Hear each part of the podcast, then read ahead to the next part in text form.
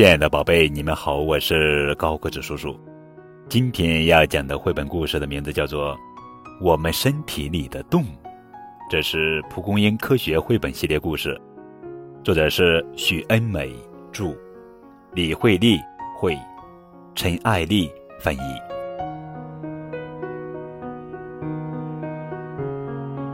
咦，这是什么？哦，是下水道的入口。那么这又是什么呢？哈哈，是洗澡用的喷喷头。这两个洞是做什么用的呢？哦，是隧道，汽车可以钻进去，还可以钻出来。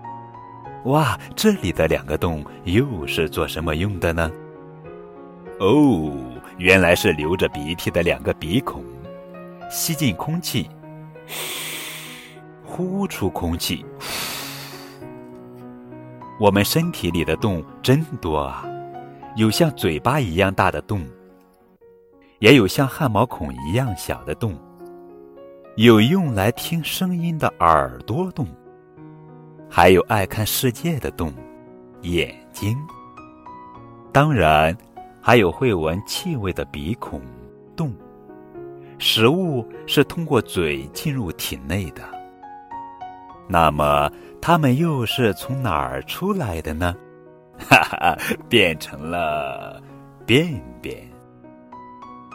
我们的身体还有许多其他的办法，把没用的东西排泄出去。嗯嗯，小宝宝是从哪里生出来的呢？